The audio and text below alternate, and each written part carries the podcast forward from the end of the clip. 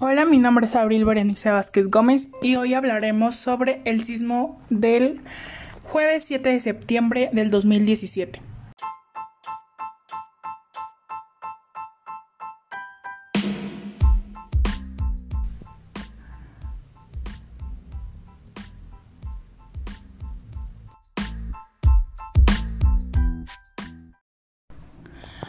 La noche del jueves 7 de septiembre del 2017 se registró un sismo de 8.2 grados en las costas de Chiapas.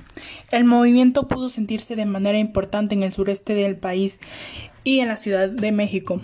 Se cumplen actualmente tres años del sismo ocurrido el 7 de septiembre del 2017, el cual en su momento fue calificado como el más intenso que se haya sentido en México en casi 100 años.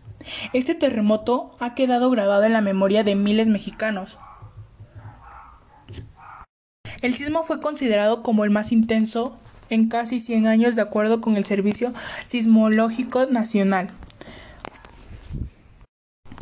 En Chiapas se anunció una declaratoria de emergencia y según las autoridades, el movimiento fue precedido por 50 millones de personas en otras entidades, además del epicentro Oaxaca, Ciudad de México, Guerrero, Tabasco, Puebla y Estado de México.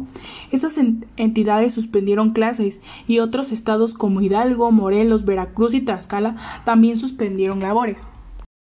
Las pérdidas que hubo ese día fue que dos mujeres perdieron la vida en San Cristóbal de las Casas al derrumbarse al derrumbar su casa, según lo confirmado por el gobierno Manuel Velasco, aunque la cifra ya subió a cinco personas fallecidas en pocos minutos.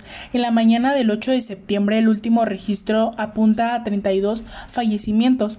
Poco a poco antes de las 4 pm del mismo día la cifra aumentó a 58 muertos. ¿Cómo puede estar seguro de que...